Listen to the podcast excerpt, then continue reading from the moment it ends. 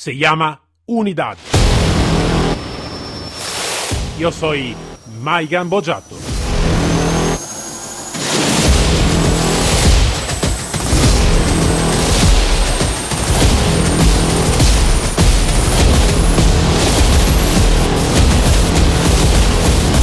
Unidad K9.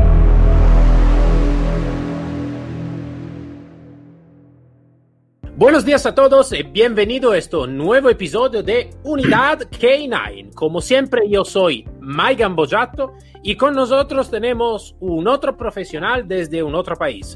Hoy hablamos con el Perú y con nosotros está Luis Ernesto Pareja eh, Herrera, perdón, instructor K9 de, militar de Fuerza Especial de la Fuerza Aérea del Perú. Buenos días, Ernesto. Buenos días, Mayan, ¿cómo estás? Bien, por acá muy bien. Este, todo muy bien, ¿y tú todo, todo bien? Muy bien, todo muy bien acá en Lima, Perú. Perfecto. Me alegro mucho y antes de todo, muchas gracias por uh, estar con nosotros y compartir conocimiento con nosotros. No, gracias a ti, es un honor este, estar en tu programa. Gracias. Muchas, muchas gracias, lo aprecio mucho.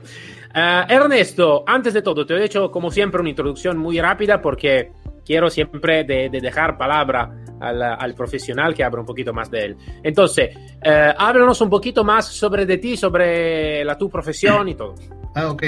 Bueno, yo empecé por los años 90, aquí este, en Lima, Perú, a, este, ingresé a la Fuerza Aérea y bueno, fui este, mi, como mi especialidad como instructor de fuerzas especiales. Este, en esos tiempos, eh, tú sabes, había bastante movimiento eh, interno, ¿no? este, fuerza, este, en el país. Entonces, eh, las fuerzas especiales estaban en todos lados. Pues. Y justo por esos años también, este, a mí siempre me gustó los perros, ¿no? me llamaba mucho la atención el comportamiento. Bueno, todavía era muchacho, pero todavía no conocía mucho. Cuando, cuando tuve la oportunidad de llevar un curso, fue cuando este, le agarré gusto ¿no? al, al entrenamiento y, y posterior la, la, parte de la psicología. Eh, estuve, he trabajado en varias unidades de la Fuerza Aérea en, en todo el país y todas este, con perros, ¿no? En todas, este, de alguna forma siempre busqué yo, este, eh, porque me gustaba, ¿no? De alguna forma ligarme a los perros y en ese tiempo pues este, todo era perros de seguridad y por eso eh, cuando yo entro a trabajar o como jefe, llego como jefe de del Centro de Entrenamiento de Perros de Guerra de la Fuerza Aérea, eh, la metodología era diferente a lo que es hoy, ¿no? los, los, las técnicas que usábamos en ese tiempo es eh, bastante diferente a la, a la de hoy. ¿no? Sí, Entonces sí. ahí es que yo, yo le encuentro, como, como digo, el gusto y, y por, por, por, las especialidades. ¿no? Porque cuando yo llego como jefe no teníamos tantas especialidades como las tenemos ahora. ¿no? Vale, vale, vale, vale, ya, perfecto. Entonces, Uh, una carrera muy, muy interesante desde no, la, la, la, una pasión hasta, hasta un trabajo profesional y una verdadera evolución ¿no? De, de, en años de, de trabajo. Ernesto, uh, si tú puedes contar, si, si puedes, si quieres, de compartir con nosotros una experiencia, una, algo que te ocurrió ¿no? en, este, en estos años de, de, trabajo que en alguna manera puede ser que te marcó, ¿no? Te marcó a nivel profesional, a nivel personal también. Um, y que claramente tú puedes y si quieres de compartir con nosotros.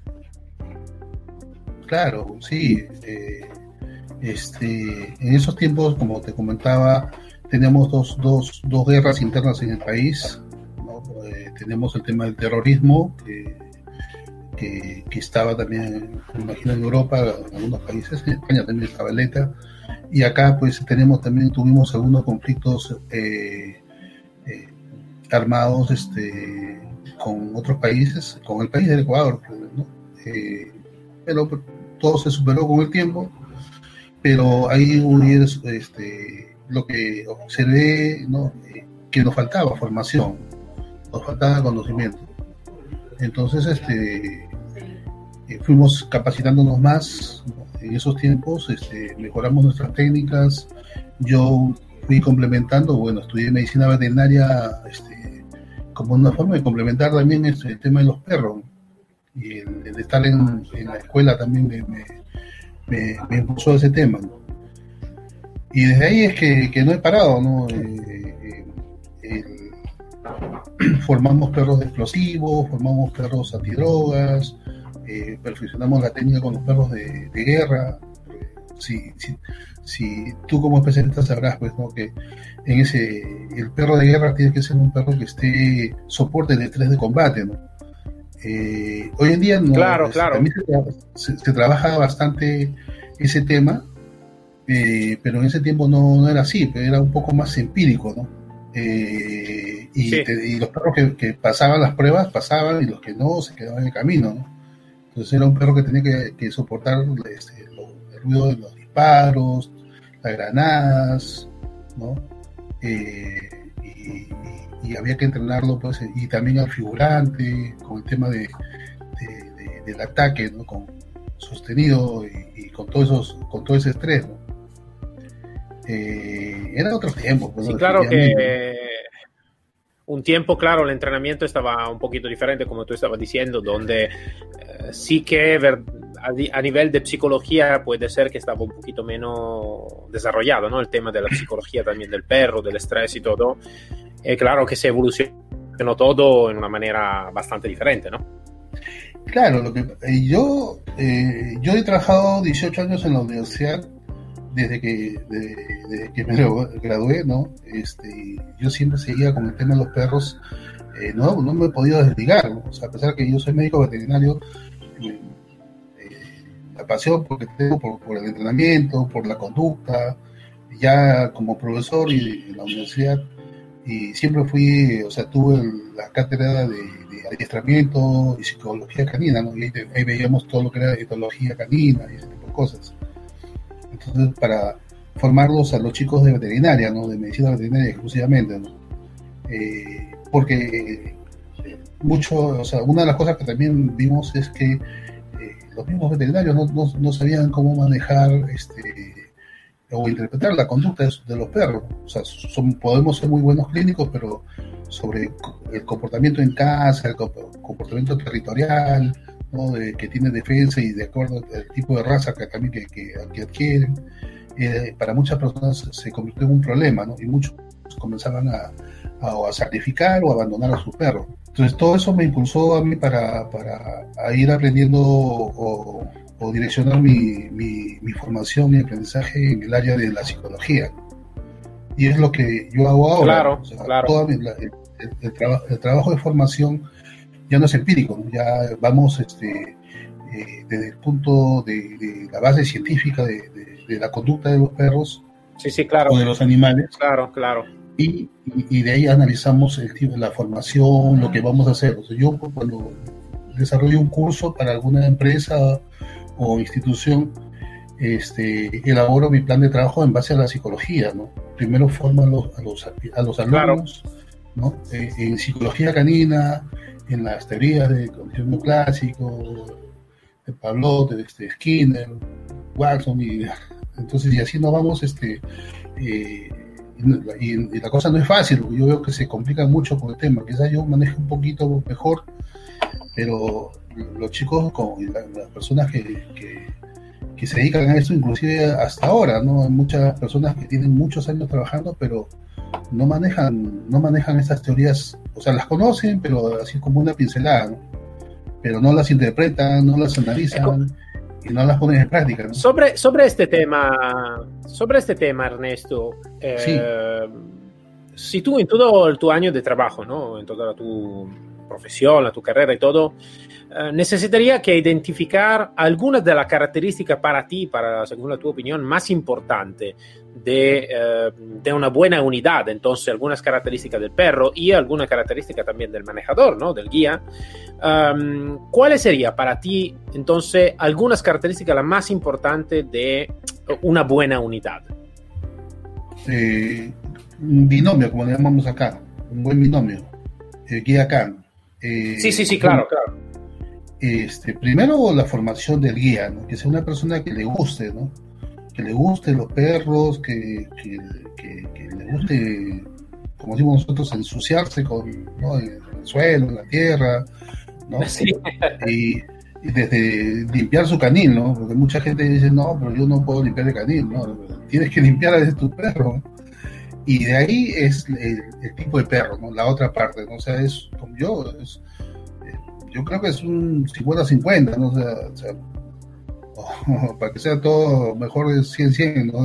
De, las dos partes, un, buen, un, buen guía formado, ¿no? Y un perro también bien trabajado desde la base, ¿no? Porque eh, a veces eh, cometemos el error de que, bueno, vamos a hacer un curso y quiero un perro para detección, que es lo que yo más trabajo últimamente. ¿no? Eh, y bueno, buscamos un perro juguetón, ¿no? pero no vemos este, que ese perrito no, no, no, lo analizamos completamente y a veces es inclusive muy difícil hacerlo, ¿no? O sea, porque el riesgo de que en el camino, en el curso, se te caiga por alguna razón, porque el perrito, el, can tenga problemas con, con, los espacios cerrados o la altura, ¿no? Si es que no lo... Y eso se, se, se evalúa cuando haces una formación, una selección de cachorro. Eh, eh, entonces, ahí el trabajo es, es este debería ser, o sea, si vas a hacer algo serio, creo yo, si vamos a hacer algo serio, pienso que deberíamos trabajar con perros ya así, de ese tipo, ¿no? Ahora, también o sea, hay, hay, perros que, que, pueden, o sea, me dicen, pero ¿por qué? A veces me comentan, algunos amigos me dicen, pero ¿y está discriminando los perros que no son de raza o los cruzaditos? No, para nada, ¿no? Hay perros que, que yo he visto perros que han sido cruzados, o sea, criollos, como decimos acá, y son espectaculares en el trabajo, ¿no? Muy buenos, este, pero, pero definitivamente pues este la genética siempre manda, ¿no? O sea, un perro, o sea, sí, sí. Que, que, tenga una, una, inteligencia genética ya marcada, ¿no? Como usa hueso, te va a servir más, ¿no? Si cumplen los requisitos, porque tampoco todos los perros este, que tengan, sean, digamos, los de, grupo de los abuesos, ¿no? ¿no? van a ser este, muy buenos también hay perros de esos que no, no les va a interesar ni siquiera jugar con la pelota. Van a tener, pueden, tener otro, interés, Aunque eh, eh, a mí me gusta mucho experimentar, eh, un poco del trabajo que hacía en la universidad era experimentar, probar este, técnicas, inclusive este, en algún momento hicimos un poco de trabajo con Hanser, ¿no? Y estuvimos entrenando hámster. Al, al, final creo que también es una, es una calidad del, del, de la ciencia, ¿no? De experimentar también algo de nuevo, de evolución de alguna manera, ¿no? De mirar algo de nuevo. Claro, es que ahí tú vas viendo, vas formando, o sea, imagínate hacer un curso, y, pero previamente que entrenen un hámster, ¿no? que entrenen un hámster para ver si cómo, cómo mides, con o sea, cómo entrenas al hámster para hacer ciertas conductas lógicamente basado primero en las teorías estas que digo, la base, que, es la base para, el trabajo conductista que hacemos muchos, y de ahí este, el trabajo de detección, inclusive nosotros hicimos ahí, eh, trabajamos con, con, los chicos de la universidad, varios cursos con, con Hanser, ¿no? Y después ya una vez que hacían el trabajo, terminaban la primera mitad del, del semestre con Hanser, pasamos ya a la parte ya práctica en el campo con su perro y el, y, el avance, o sea, el trabajo que, se, que, hacían los chicos con su perro era pues, extraordinario, era mucho más rápido que cualquier otro curso, ¿no? Era más fácil para ellos entrenar con su perro después de haber trabajado con ¿no? Entonces, eh, claro. y ellos uh, Ernesto, una palabra sobre, antes tú me hablaste, ¿no? De, de, alguien que te pregunta, ¿no? Si tú vas a hacer discriminación con perros de raza o de mezcla o de lo que sea. Uh, sobre este tema, ¿no? Um, como tú sabes, hoy en, hoy en día prácticamente en todo el mundo uh, es, uh, está utilizado el pastor belga Malinois, ¿no? Como perro, uh -huh. el perro más elegido, uno de los perros más elegidos, ¿no? Por la fuerza de policía, de ejército, de lo que sea. Según la tu opinión, ¿sí que es la mejor opción esta del Malinois o por alguna tipología de especialidad Um, también puede estar bien, también otra tipología de perro. Eh, mira, yo pienso que se debe evaluar bastante la, tipología, como dices tú, de cada, de cada raza para la actividad que va a realizar. Porque yo conozco algunos amigos eh, que dicen, no, el pastor malinois es lo máximo y, y, se cierran completamente, ¿no? Es un buen perro. Y yo lo conozco desde los años 90, el malinois, ¿no? Y te confieso, soy sincero, de que cuando nosotros tuvimos esa raza en la Fuerza Aérea, no pudimos entrenarla porque nos costó, no era un perro fácil de entrenar y teníamos mucho desconocimiento de la raza. Para nada. Al, punto de que tuve que, de un grupo de ellos, los donamos al ejército para no perder la semilla, ¿no? Y porque de alguna forma nos rendimos este, eh, ahí. Luego de esto ya hemos comenzado a trabajar con más experiencia y el pastor Malinois me parece un perro muy bueno para trabajo de seguridad, eh, en lo que es fuerzas policiales, fuerzas armadas. Pero, por ejemplo, yo he trabajado este, ocho años ya eh, en la práctica privada con mi empresa, es ForceCan, este, para una institución que, que es este, gubernamental acá en Perú, que es el, el SENASA, ¿no? que tiene un proyecto de erradicación de la mosca y la fruta. Y uno de los sí, requisitos, vale, vale, Uno de los requisitos que, que, nos pidieron ahí es que no usemos pastores alemanes en un principio. Y bueno, yo le dije, pero ¿por qué? Si el pastor alemán es un muy buen perro. Yo, nosotros trabajamos muchos años en la, en la Fuerza Armada o en la Fuerza Aérea con pastores alemanes. Y bueno, uno de los, de los ingenieros especialistas me comentó, ¿no? Me dijo, mira, Ernesto, lo que pasa es que eh, el pastor alemán es un perro de, está dentro del grupo de perros de guardia. Pero este, y pero fue en ese momento me, justificaron por eso. Y que y si, si estos perros pueden, morder a una persona, porque van a trabajar en todo el Perú, ¿no? estos perros tenemos, van a tener muchos puestos de control, entonces las implicancias legales son, son tremendas para nosotros.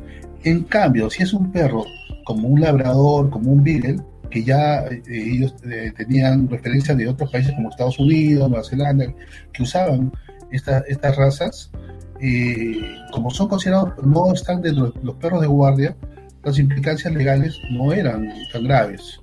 Aparte que también son perros bastante dóciles y manejables, entonces no había problema por ahí.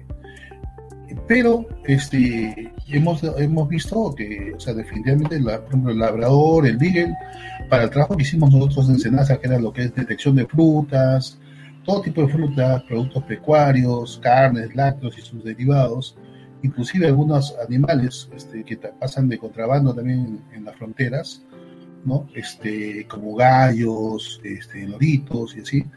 Eh, el perro labrador, el beagle, fueron espectaculares, ¿no? Porque son sociables, la gente, inclusive, tenemos contacto con mucha gente, los acariciaban, era, y los perros seguían haciendo su trabajo, ¿no? En cambio, un pastor alemán no tolera tanto eso, un pastor malinois no tolera que, que un extraño se le acerque mucho, ¿no?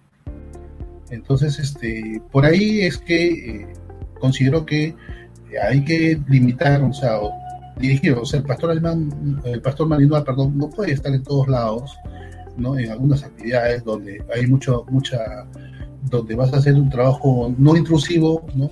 Como decimos nosotros acá con, con, el tema de las plagas, y vas a tener mucho contacto con, con personas, ¿no? Este, porque hay niños, y hay personas que, que le tienen pavor a los perros, ¿no? Y también sabemos que, este, que, ese miedo a algunos perros los perciben, sobre todo eso, los perros de seguridad, ¿no? Que están atentos, ¿no? Los, perros de guardia, ¿no? Entonces, eso nos ha librado muchos, o sea, nosotros no, hemos tenido problemas felizmente en Senasa con, con, los perros este, de que hayan mordido, se le hayan lanzado a una persona. O sea, el, por tener, ¿no? Eso, este, eso tú que, que tú me estés contando de, de, la detección de frutas, también de animal por el contrabando, es también algo de muy interesante. Yo eh, conocí eh, alguna, alguna unidad ¿no? que trabaja en este, en este campo, ya la conocí eh, en Estados Unidos, cuando trabajé en Estados Unidos y también en Australia, y lo hacen con está ya también muy desarrollada, es muy interesante y sé que van muchas veces a utilizar el, el Beagle como, como raza o el Labrador. Esto sí, me, daba, me daba cuenta de esto. Y eh, la curiosidad ahora, tú me la explicaste más, eh, muy pocas veces eh, noté pastor alemanes o pastor belga malinois, efectivamente. Eh, sí, no es que el pastor alemán o el pastor belga no puedan hacer ese trabajo, seguramente, seguro que sí lo pueden hacer muy bien, pero es más amigable ver un Beagle, ver un labrador o ver un golden, ¿no? Y las personas no van a, no se van a este, sentir amenazadas, ¿no? Y vas a tener una buena reacción. Sí, sí, sí, claro, claro. del público. Pero si pones un pastor alemán, o imagínate que nosotros a veces en un puesto de control ponemos tres, cuatro perros, imagínate tres, cuatro perros pastores o malinois ahí, eh, mucha gente se pone nerviosa, eh, felizmente fue una buena decisión. Sí, sí, lo comprendo, lo comprendo muy bien eh, lo que tú me estás diciendo, Ernesto. Yo te digo, mm, claramente mm, cada profesional tiene la, su opinión, la, su, su punto de vista, ¿no? Es algo que eh, muchas veces, ¿no? En el, en el, tema de los K9, muchas veces se van a, a, discutir sobre este tema y todo. Yo, entonces, claro, cada uno yo doy espacio a todos, ¿no? Los puntos de vista. Yo creo, como tú me estás diciendo también, ¿no? Que muchas veces um, elegir a nivel eh, extremista, casi, ¿no? Simplemente una raza o una tipología Uh, puede ser algo que no va a, ¿cómo se puede decir? A mirar todas las calidades que puede, que puede tener también otro, otro perro o que puede tener en algún contexto diferente, ¿no? Entonces no es solo la, el trabajo en sí mismo, ma también el contexto, ¿no? Donde va a trabajar. Entonces, claro, como tú me estás diciendo, ¿no? Es un perro que necesita que estar con la gente, la gente no necesita que estar eh, nerviosa, entonces sí que a nivel también visual un pastor alemán, un pastor belga malinois, sí que puede poner un poquito más de nervioso de la gente. Entonces, no solo por las características de búsqueda, ma también necesitamos un perro que es un poquito más eh, de eh, morfología amable, no sé, queremos decirlo de esta manera, como el labrador o el beagle, ¿no? Entonces, mm, eh, yo creo que es este, yo te digo, yo comparto tu punto de vista, para mí la, la, la elección extrema por una sola tipología de perro yo no lo comparto muchísimo. Respeto a todo lo que quieren esto, claro, pero no lo comparto muchísimo. Comparto mucho más una elección uh, directa a la necesidad total, no solo la necesidad de trabajo en sí mismo, más la necesidad también de cómo y en qué contexto nosotros vamos a trabajar, ¿no? Entonces, yo comparto más esta idea, ¿vale? De, de, claro, de, de la, la, la, elección extrema. Uh, Ernesto, sobre uh, un poquito más el, el, tu, el tu, país, uh, ¿no? El Perú. Um, esta es una pregunta que hago siempre porque es algo que siempre me interesa y creo que es algo de, de importante de, de, saber, ¿no? ¿Cómo está percibida la, la unidad K9 de policía, de ejército, lo que sea, por la institución, entonces cómo está percibida en el interior de la institución y cómo está percibida por, el, por lo, lo, la ciudadanía, como por el pueblo de, de, de Perú. Eh, bueno, este, eh, creo que eso está mejorando con el tiempo, pero más por el lado de, de, bienestar animal, ¿no? O sea, ahora hay mucho, muchas personas que están en la parte de, no maltrato animal y ese tipo de cosas, sea, eso está bastante avanzado. Pero en el tema de, de si hablamos exclusivamente K9 como K9, eh, creo que nos, nos, nos, nos, falta bastante, ¿no? bastante formación. ¿no? ¿no? digo que no tengamos buenos perros, tenemos buenos profesionales aquí, ¿no? O sea, pero aún así no tenemos cantidad, ¿no? O sea, hay profesionales en, en, la, en la, policía muy buenos, en, en la, el ejército también, en la marina, tenemos centros de formación, así como en la Fuerza Aérea, ¿no? Y también hay, hay escuelas, este, acá en Perú, centros de entrenamiento privados, eh, pero que eso, bueno, lo, lo, los privados generalmente este, tienen que mantenerse de alguna forma y están más dirigidos a la parte de, entrenamiento eh, particular, domiciliario, ¿no? doméstico, como le, le decimos acá. ¿no? Eh, pero la, lo que es formación K9 en las instituciones, eh, si bien es cierto, este, tenemos buenos profesionales, pero todavía falta difundir más. Por ejemplo, imagínate, o sea, por ejemplo, la policía, la policía este, no tiene, por ejemplo, el área de urología forense, ¿no? Que, uh, que, que, se está trabajando ya en varios países, ¿no? Eh, el tema de rastro también estamos empezando, eh, tenemos, eh, eh hay, hay, este, hay poco trabajo todavía, hay, hay mucho que avanzar ¿no? en ese tema. ¿no? Eh, el, el, tema de seguridad, el tema de detección de narcóticos, el tema de lo que es explosivos, eso sí tenemos mucha experiencia, ¿no? Por el tema de, que, bueno, hemos trabajado muchos años con el tema del terrorismo, entonces tuvimos que aprender en el camino, y también en principio era como un tema exclusivo de la policía, ¿no? Ya las Fuerzas Armadas con el tiempo ya se fueron, eh, nos fuimos eh, capacitando entre nosotros mismos, ¿no? Y claro, saliendo también este, tuvimos oportunidad de salir al extranjero algunos, este, a capacitar de fuera, ¿no? Eh, aduanas también trabaja bastante bien, ellos eh, son formados netamente por, por, la aduana americana, ¿no? Entonces, sí tenemos escuela, ¿no? Lo que, este, eh, pero como te digo, no, no, nos falta, nos falta seguir avanzando. Hay, hay muchas cosas que, y bueno, en, en, el, en la parte también de, de protección, también tenemos ahí eh, este trabajo ¿no? que, que, se hace. Pero como digo, lo que pasa es que muchos confunden y ahí es el tema de, del chuju, del perro este, ataque civil.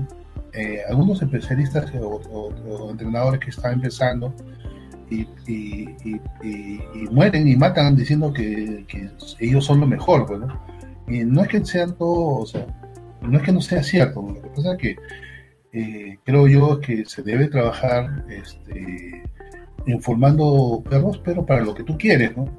Entonces no puedes mezclar un perro de Zoom y decir, bueno, tiene que ser así para un perro netamente de trabajo de patrullaje, digamos así, ¿no? para el ejército, la Fuerza Armada. Son, son formaciones diferentes. Sí, ¿no? sí. Sí, sí, esto estoy totalmente de acuerdo. Yo a veces también en este podcast me gusta de dar espacio, ¿no? También a lo que hablan un poquito, magari puede ser de, de, de deporte y todo, porque uh -huh. claro, es un punto de vista diferente, siempre un perro de trabajo. Claro, el K9 eh, específicamente es el perro de trabajo, de trabajo, pero de, de patrulla o lo que sea, ¿no? De, de, policía, de ejército y todo, que claro, necesita que tener no solo un entrenamiento, ma tiene una vida en general, ¿no? Claro. Muy diferente de lo que puede ser otra tipología de perro.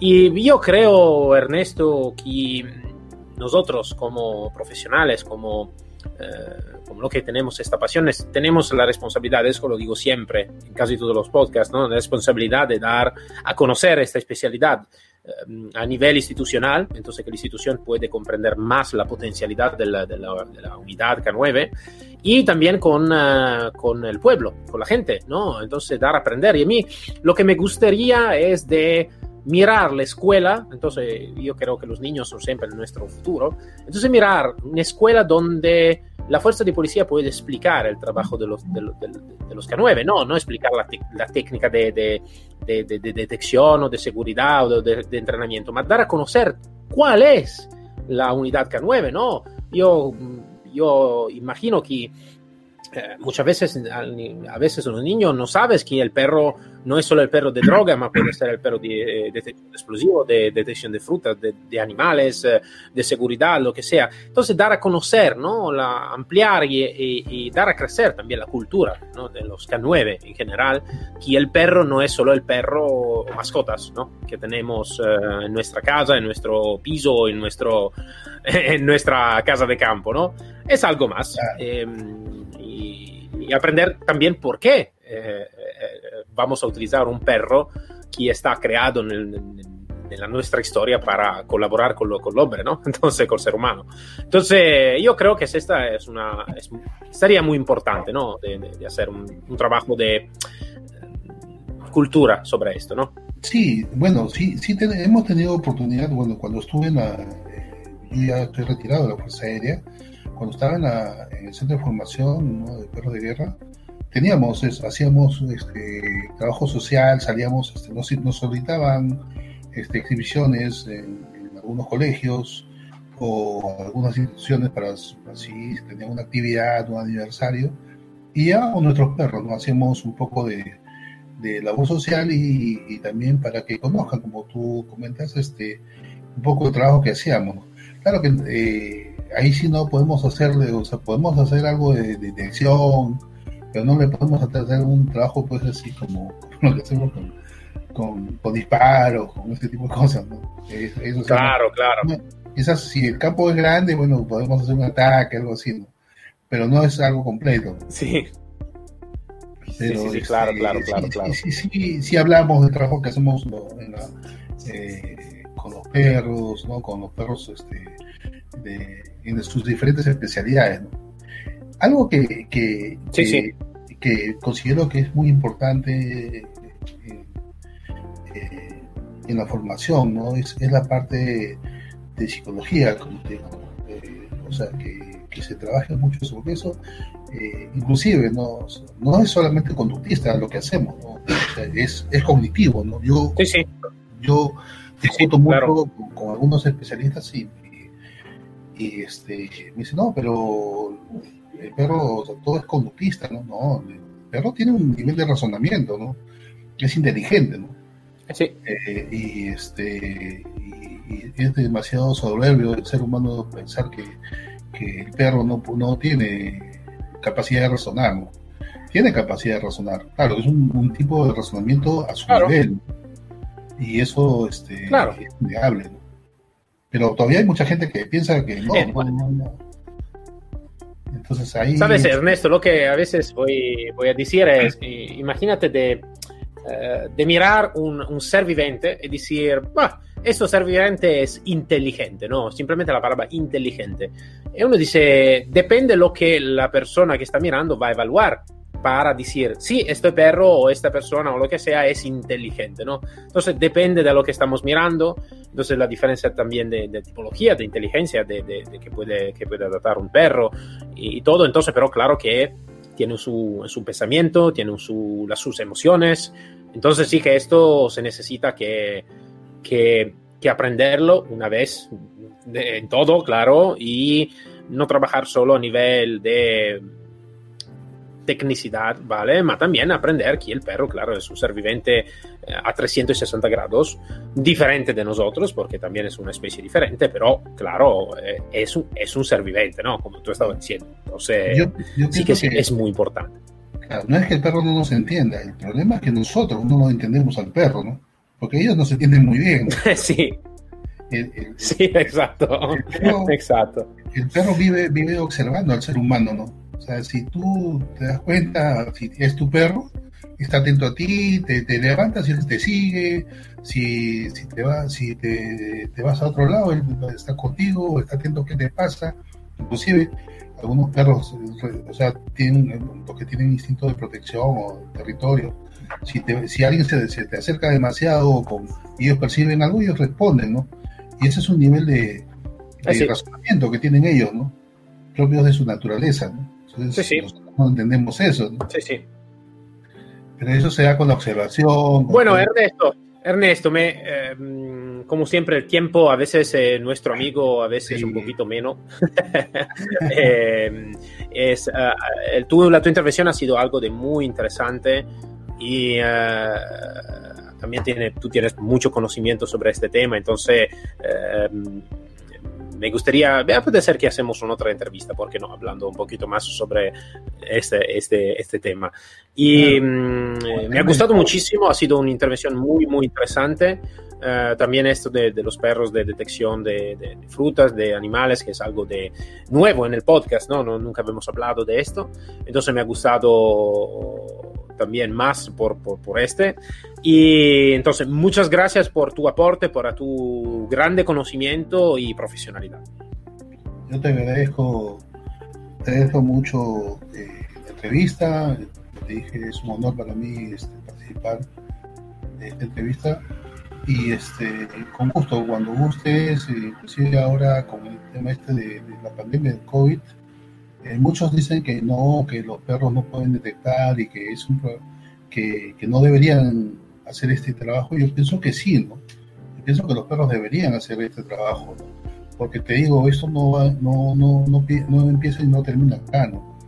Los perros, te, te aseguro que dentro de unos años va a, haber, va a haber perros que van a comenzar a, a hacer trabajo de detección de este tipo de, de, de virus y otros que se nos puedan enfrentar y, y, y, actuar de forma más rápida. Imagínate que hubiésemos tenido perros eh, ya entrenados eh, y hubiesen podido hacer controlar la pandemia en, ciertos sitios, ¿no?